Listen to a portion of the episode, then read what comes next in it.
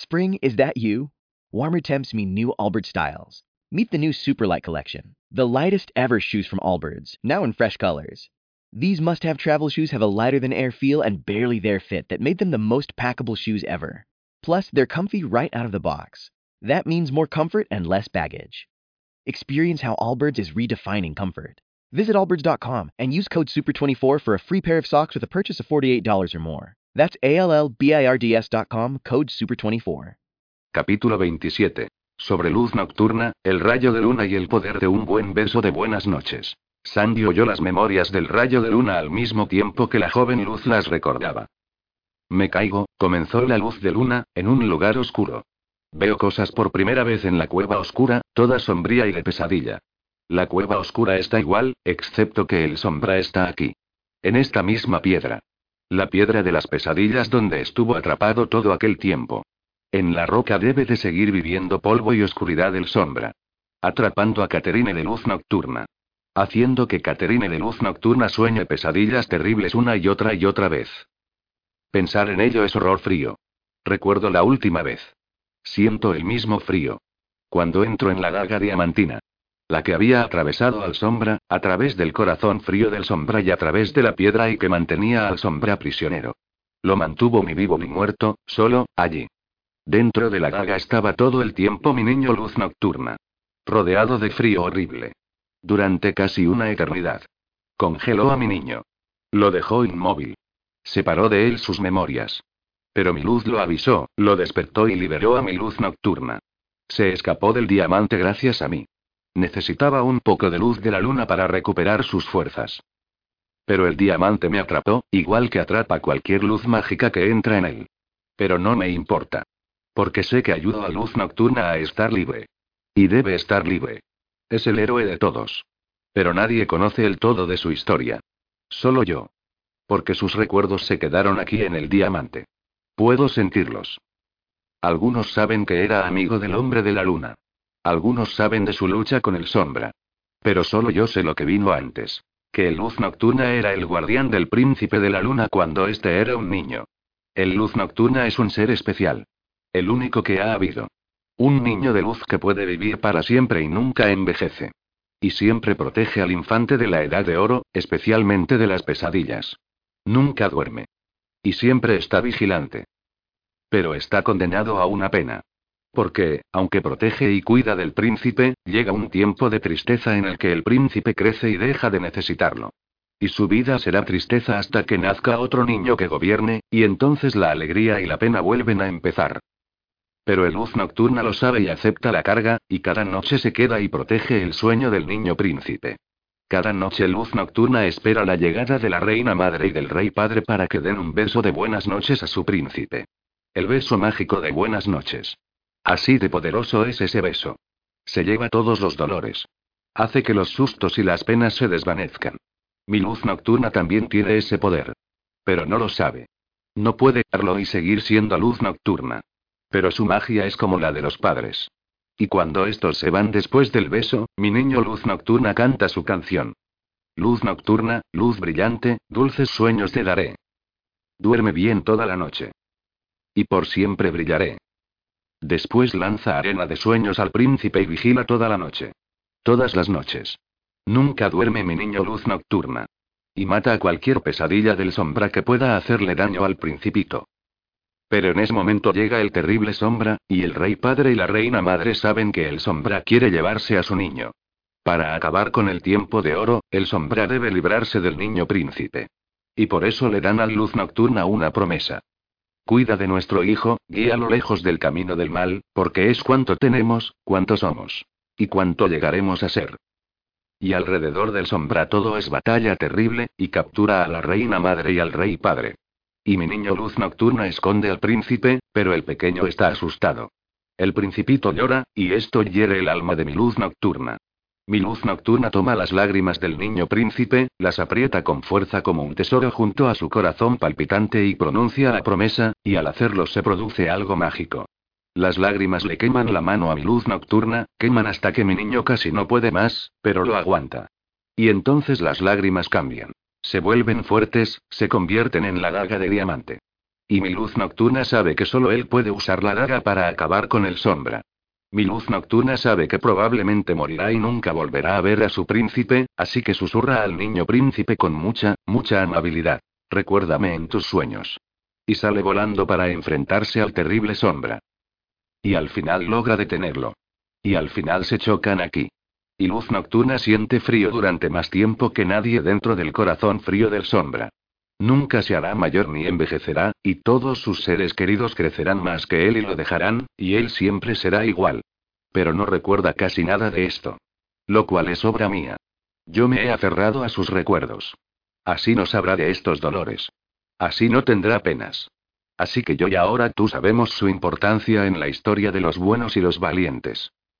Capítulo 28. Luz nocturna recuerda y la arena de sueños hace su trabajo.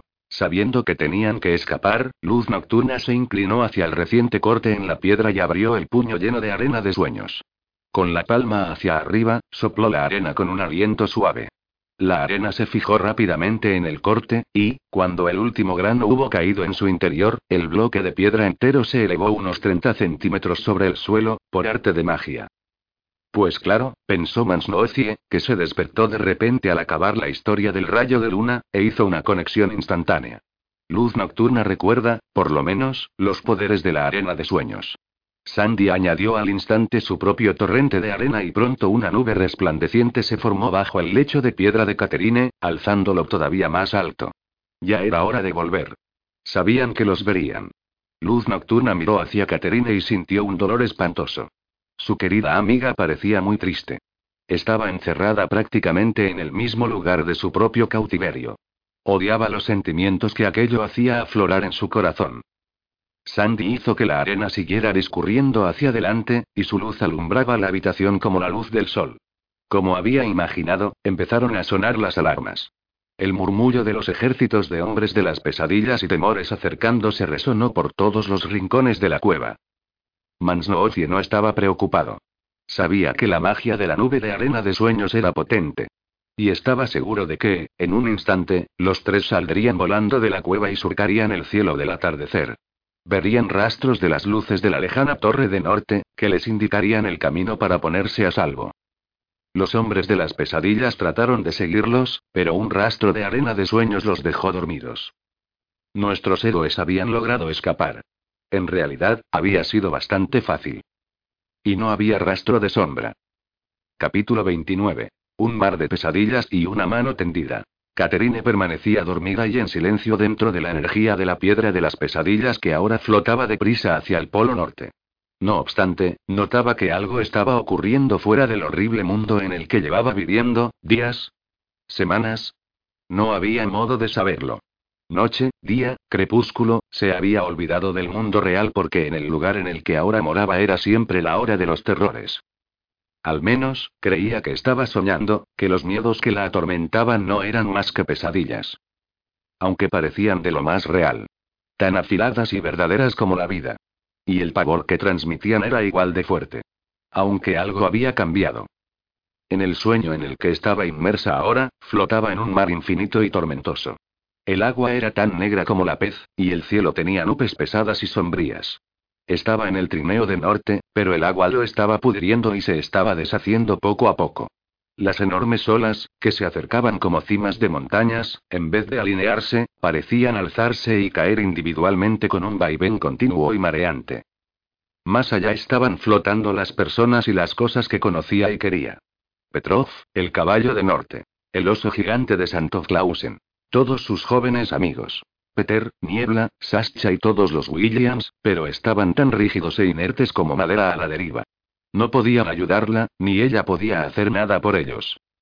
Aparecieron más amigos. El ánima del bosque, los huevos guerreros, los búhos, los renos, luego Umbrick, Norte, Bumbi Totiana, e incluso su querida Kailash.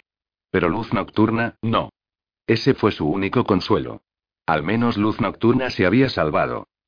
Después el cielo oscuro y turbio centelleó sobre ella y se alumbró, como si explotara una estrella. Vio una mano, una mano gigante. Solo fue visible un momento, pero la distinguió con claridad. Tenía color dorado y relucía como arena. Era la primera cosa brillante y esperanzadora que había visto durante aquellos viajes de pesadilla. Se estiró en esa dirección. Estaba tan cerca, se lanzó hacia arriba y apenas rozó la punta de uno de los dedos gigantes. Después la mano desapareció. El cielo volvió a oscurecerse y las olas se volvieron cada vez más violentas. A continuación, aparecieron docenas de pequeñas figuras que flotaban en el agua a su alrededor. A diferencia de los tótems de madera de sus amigos, eran muy activas, nada estáticas. No resultaban familiares, pero la entretenían. Había tres ratones con gafas de lente oscura, un plato, una cuchara y una vaca saltarina. Eran caprichos alegres, galanterías de un amigo y aliado que sabía lo que hacía falta en aquel lugar oscuro. Así que Caterine no tuvo miedo cuando un inmenso remolino empezó a formarse y su rápido vértice empezó a arrastrar su trineo deshecho. Seguro que se la tragaría. Las gotas negras del mar tumultuoso la empaparon y enfriaron. ¡Qué frío! Era sombra. Estaba esperándola bajo aquel mar horrible. Pero, a través del horror que la inundaba, algo le dio valor. Su mano sintió un hormigueo. Las yemas de los dedos parecieron brillar, como si estuvieran cubiertos de algo que apenas estaba allí. Lo miró de cerca. ¿Es arena? se preguntó. Había unos pocos granos, tres o cuatro como mucho. Entonces, en un abrir y cerrar de ojos, creyó ver a un gracioso hombrecito que brillaba como oro, y distinguió algo más, luz nocturna. Luz nocturna estaba cerca. Y mientras el mar se cerraba en torno a ella, llevándosela en espiral hacia el despertar, se sintió menos sola. Sabía que, de alguna manera, sus amigos estaban intentando rescatarla. Pero oh, el frío. Notaba que Sombra estaba cerca. Sabía que había cosas asesinas en marcha. Capítulo 30. Mientras, en Santo Clausen. En Santo Clausen todos sentían cierta nostalgia. Era raro, porque ya estaban en casa, pero medio pueblo se encontraba ahora en el Polo Norte. Así que la mitad que se había quedado extrañaba a la otra mitad. Petrov, por ejemplo, echaba de menos al oso, su mejor amigo. Habían patrullado juntos por los límites del pueblo durante mucho tiempo. Afortunadamente, había otros que podían hacer compañía al valeroso caballo. Muchos niños lo montaban durante las rondas diarias. Habían formado su propia milicia para vigilar el pueblo. Sascha y Peter eran los generales de aquella joven tropa. Habían alistado a los demás niños y a muchas criaturas del bosque en calidad de capitanes y lugartenientes. Ninguno estaba por debajo de capitán, lo cual es una de las partes divertidas de inventar tu propio ejército. Las ardillas comunes, las ardillas listadas, los escarabajos, las hormigas y las mariposas tenían nuevos uniformes de aspecto militar con las letras SC, de Santo Clausen, bordadas en la chaqueta. Los había enviado norte y habían llegado por el túnel del tren que ahora unía Santo Clausen con su ciudad. Cada pocos días, la huevomotora llegaba del polo, algunas veces con regalos, noticias o con visitantes que regresaban. Los tres Williams acababan de volver y contaron a todo el mundo las irresistibles historias sobre el crecimiento y la transformación de la ciudad de norte en el lugar más hermoso que nunca habían visto. Un bosque encantado rodeaba ahora la ciudad, como el que circundaba Santo Clausen, pero los árboles eran de hoja perenne. Nunca perdían las hojas, que eran puntiagudas, como conos gigantes. Están cubiertos de minúsculas luces ovales que ha hecho Bundy, explicó el menor de los Williams. La ciudad misma se situaba sobre una montaña de hielo y nieve, y, al menos, la parte exterior se había esculpido a partir de esos mismos materiales. En su interior, las torres palaciegas y los pabellones, las paredes y los suelos estaban construidos con tablones que procedían ni más ni menos que de la gran raíz. Durante la noche que habían dado en llamar la Gran Migración, habían transportado la mitad de la gran raíz al Polo Norte. Pero en Santo Claus en esa división apenas era perceptible, ya que el árbol no se partió por la mitad. En realidad, se dividió en dos árboles. Una de cada dos ramas y raíces se había unido a otro tronco. Cuando el nuevo árbol salió volando, la gran raíz original sencillamente colocó las ramas y raíces que le quedaban de tal modo que resultaba difícil imaginar que faltara alguna parte.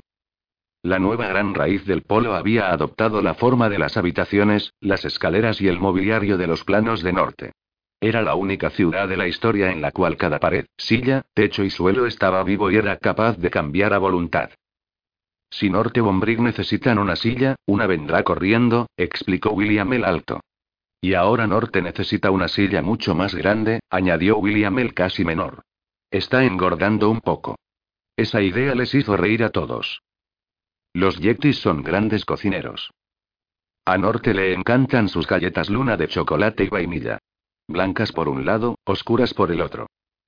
¿Igual que la luna? preguntó Sascha. Sí. Y buenísimas. ¿Y qué hay de Caterine? inquirió Peter. Los Williams se miraron entre sí. Ombrick recibió un mensaje justo antes de que nos fuéramos. Sandy la ha encontrado. ¿Está bien? preguntó Sascha. No estamos seguros.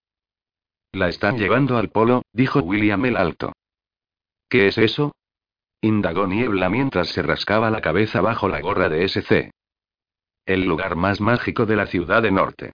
Es una torre gigante en el centro de la ciudad, puede hacer cualquier cosa. Dicen que incluso puede ir a la luna.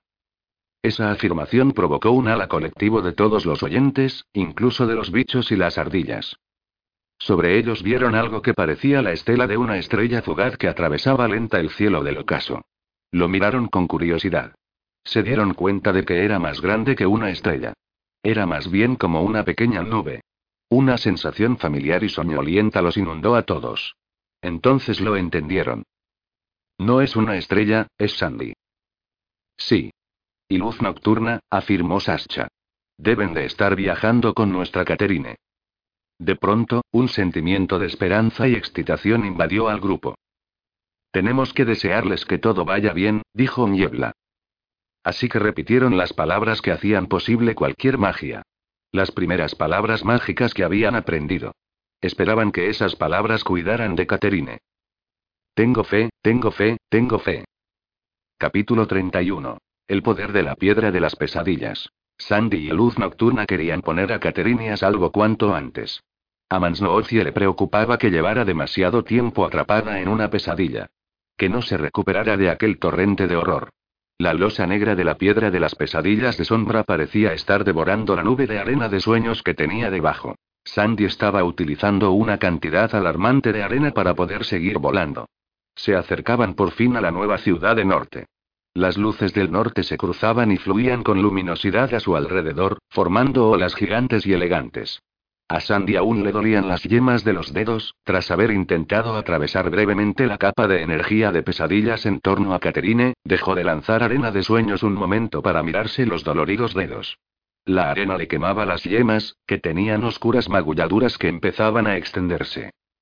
Nunca se había encontrado con una pesadilla que tuviera un efecto así sobre su arena. Un extraño y repentino impulso le hizo llevarse los dedos al oído, para escuchar. Y lo que oyó lo sobresaltó. Pequeñas voces que gritaban. Su arena de sueño se estaba convirtiendo en arena de pesadillas, cada grano de arena ennegrecida contenía ahora una pesadilla. Mientras Sandy apartaba la mano de su oído sin quitar los ojos de la negrura que se estaba extendiendo, Luz Nocturna seguía vigilando a Caterine. Durante gran parte del viaje, el rostro dormido de la niña se había vuelto más tranquilo, pero ahora parecía aterrado. Bajo ellos, la nube de sueños empezó a sacudirse y a balancearse de forma insegura. Luz nocturna miró hacia abajo. La arena dorada y resplandeciente se estaba agitando. Comenzaron a aparecer manchas negras en la nebulosa piedra. Luz nocturna se volvió hacia Sandy, pero el hombrecito ya se había dado cuenta. Se llevó la punta de diamante del bastón de luz nocturna a los oscurecidos dedos y empezó a rasparlos furiosamente.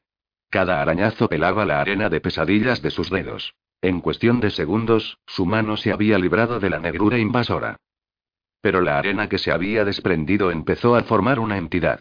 Un pequeño hombre de las pesadillas. Y toda la arena bajo luz nocturna y Sandy se estaba oscureciendo, a la vez que la nube de sueños se hacía más volátil. Les costaba mantenerse erguidos con aquellos remolinos y tirones. Era como si la nube luchara por su propia alma. Con las dos manos, Sandy lanzó torrentes de arena fresca a la nube, pero se ensombrecía con más rapidez de lo que él podía lanzarla. Estaban justo encima de la increíble ciudad de Norte.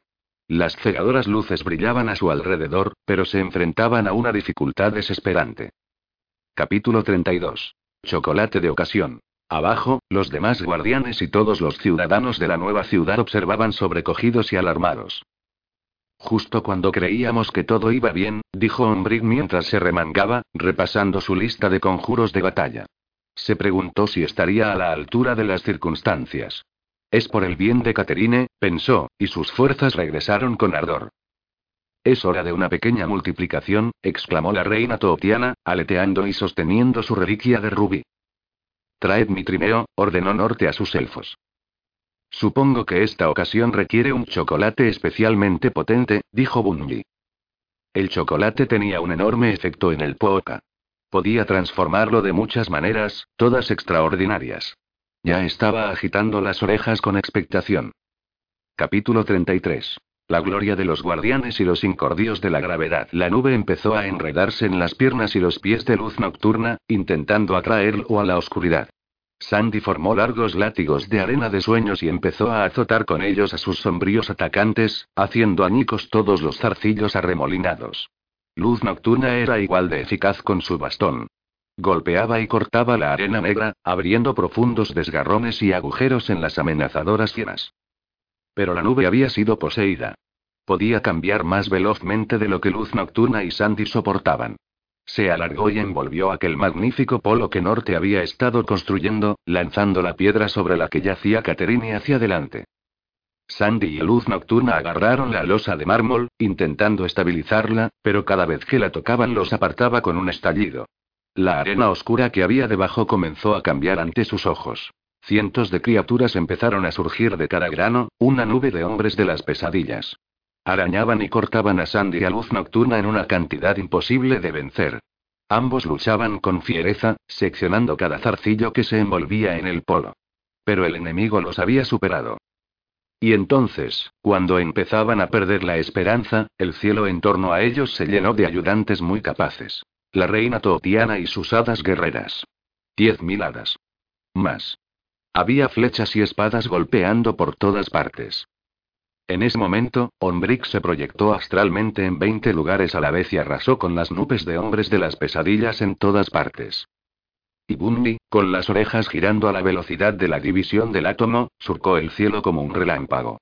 Le había salido una docena de brazos y en todos había una espada de metal meteórico.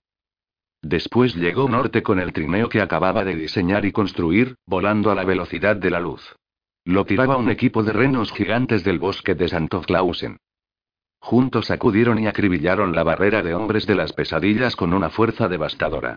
El poder de los guardianes era un espectáculo increíble.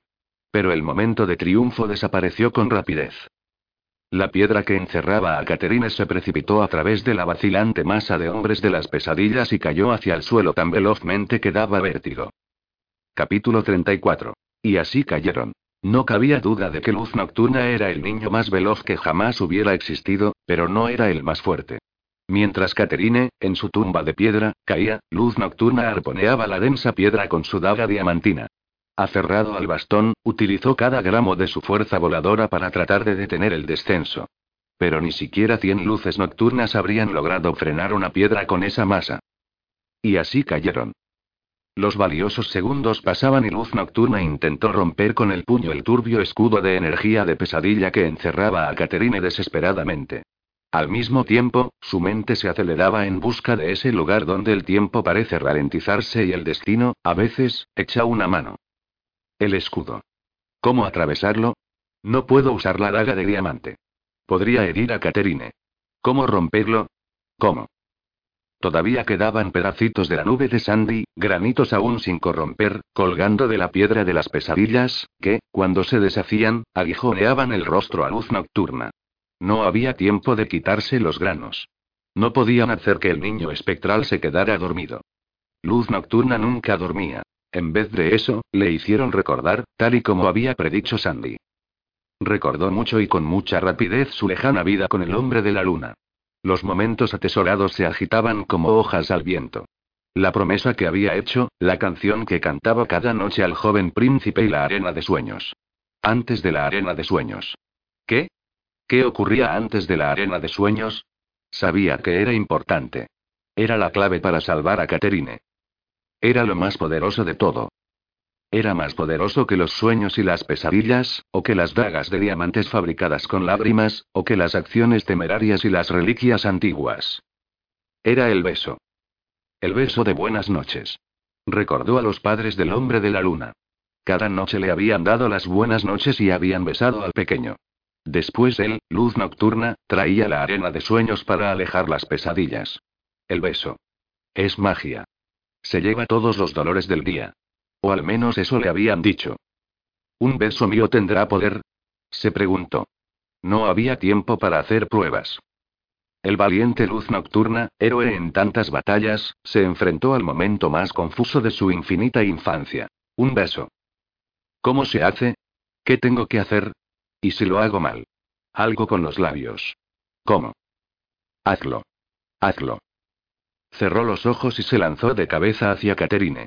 El escudo de pesadillas lo dejó pasar como si fuese vapor. Su poder solo funcionaba contra la fuerza y el temor. Y un beso no tiene nada que ver. Durante un instante eterno, los labios de luz nocturna tocaron los de Caterine y todos los conjuros de sombra desaparecieron. Caterine abrió los ojos. Su torturado sueño había terminado. El beso lo había arreglado todo. La niña estaba perfectamente. Pero no había tiempo para sonreír. Luz nocturna la agarró de una mano y, volando con ella, se alejó de la piedra que caía en picado. Cuando la piedra chocó contra el suelo, Luz nocturna distinguió un corte en la roca. Estaba debajo de donde Caterine había yacido.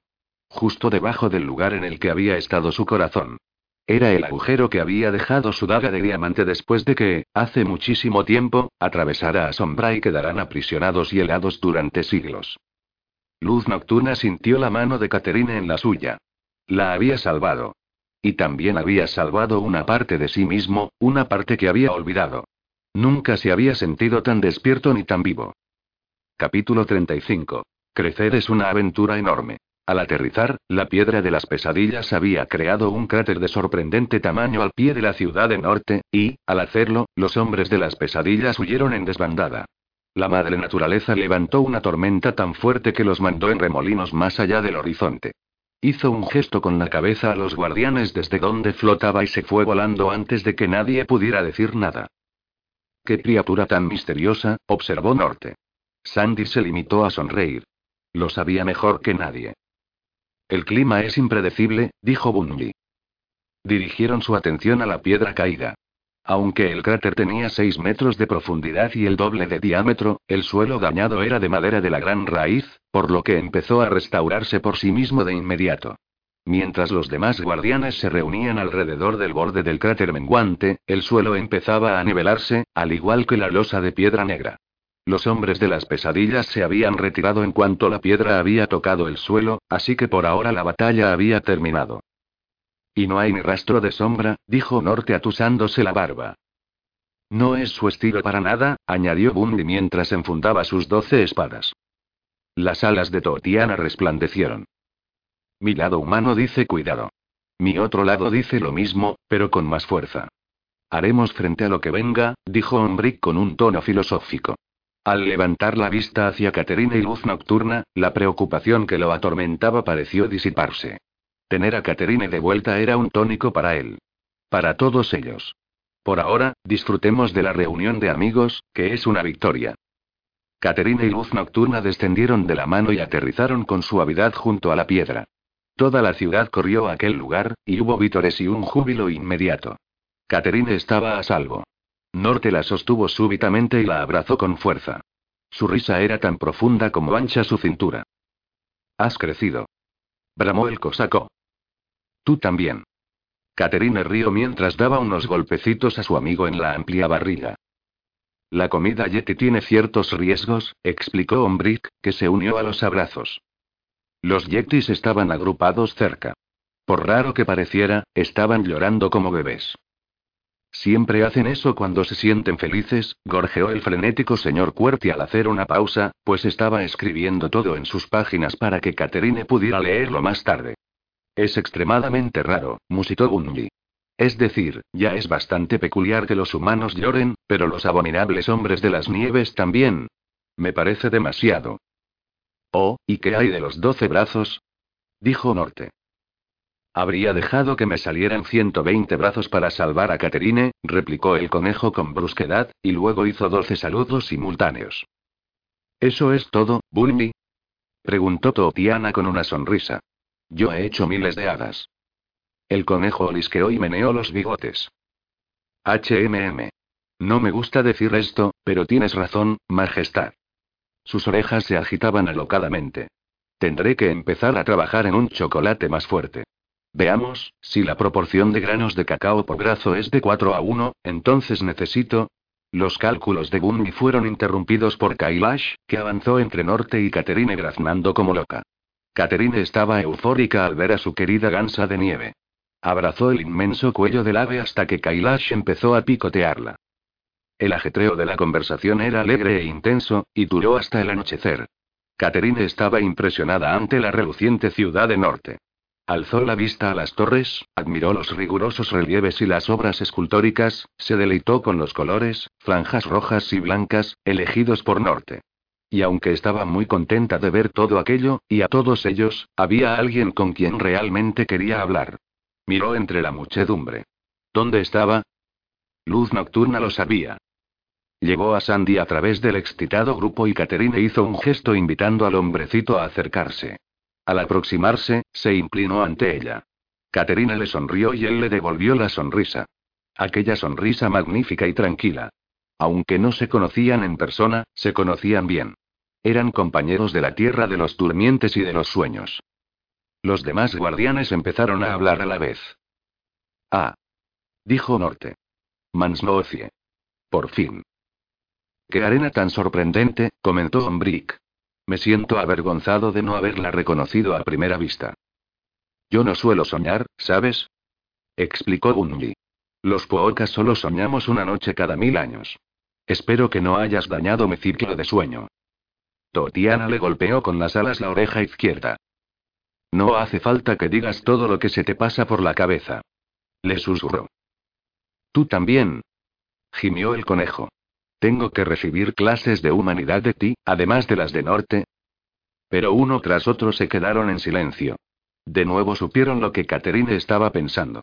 El lazo de su amistad se había restaurado por fin. En el silencio que los rodeaba, Catherine miró a Sandy. No dijo ni una palabra. Es como luz nocturna y como yo, pensó. No necesita hablar demasiado para que se le oiga. Su grandeza está en sus obras. Ha arriesgado su vida por salvar la mía. ¿Hay un regalo mayor? No conocía su historia, pero, gracias a los demás guardianes, lo sabía. Era uno de ellos. Y sabía exactamente lo que había que hacer. Arrodíllate, dijo Caterina al hombrecito con una voz que llegó a toda la multitud, y haz esta promesa. Sandy se arrodilló ante ella. Entonces todos entonaron la promesa. Vigilaremos a los niños de la tierra, los guiaremos lejos del camino del mal, mantendremos sus corazones alegres, sus almas valientes y rosadas sus mejillas. Protegeremos con nuestras vidas sus esperanzas, así como sus sueños, porque son cuanto tenemos, cuanto somos. Y cuanto llegaremos a ser. A partir de ahora, añadió Caterine, serás conocido como Su Majestad Nocturna, Sanderson Mansnoecie, el primer creador de sueños, gran señor protector del sueño y de los sueños, guardián de la infancia de la Tierra. En pie, Sandy. Sandy se levantó. He viajado a los confines del universo, pensó. Pero ahora este es mi lugar. La luna llena brillaba sobre ellos. Vítores ensordecedores llenaron el aire cristalino. Caterine había vuelto. Habían construido una nueva y grandiosa ciudad. Los guardianes se habían reunido y contaban con uno más. Las luces del norte centellearon desde el polo y fueron visibles hasta en Santo Clausen. Luz Nocturna observó la hermosa ciudad de norte y, por primera vez en su antigua vida, sintió que no estaba separado de aquellas personas a las que llamaba altos y bajos. Ya no era Luz Nocturna, el niño sin pasado. Tampoco era Luz Nocturna, el niño del mañana infinito. Aquella noche había cambiado. Habían vencido a los villanos. Habían roto conjuros. Y habían invocado conjuros nuevos. Caterina y Luz Nocturna permanecieron juntos entre el alborotado gentío. Su alegría estaba unida a la de todos los demás, pero era distinta. Era una alegría privada que solo las amistades más cercanas reconocen cuando les afecta un gran cambio. Luz Nocturna extrajo un saquito de su bolsillo y le devolvió a Caterina las palabras de las historias que el señor Cuerti había derramado de sus páginas al llorar. Había salvado su pasado y su presente. Y ella había hecho lo mismo. Pero ¿y su futuro? Ahora era como el de todos los que crecen. Un misterio prometedor. Tal y como le había contado la luz de luna a Sandy, no podía usar el poder del beso y seguir siendo luz nocturna. El cambio se acercaba. Luz nocturna podía sentirlo. Pero no estaba solo. Caterine volvió a tomarlo de la mano. Capítulo 36. Luz nocturna duerme por fin. La celebración duró hasta muy tarde, mucho después de la hora de acostarse. Todos tuvieron dulces sueños. Incluso luz nocturna. Por primera vez, el niño que nunca había dormido, al fin lo logró. ¿Y qué sueños? Mansnoozi estaba asombrado ante su poder. Ojalá luz nocturna no hubiera dormido. Habría estado vigilando, como solía hacer. Habría visto a Sombra salir reptando de la piedra de las pesadillas y sentarse en el centro vacío de la ciudad cuyo objetivo era acabar con él. El plan de Sombra estaba casi completo. Había leído todos los recuerdos de Caterine mientras ella estuvo bajo su hechizo de pesadilla. Había sido él quien había enviado el sueño de la ciudad de norte a los guardianes. Y habían construido todo según esperaba. Sin querer, los guardianes habían metido a Sombra en el lugar donde quería estar. Ahora podría ganar la guerra de una vez por todas. Fin. Dale más potencia a tu primavera con The Home Depot.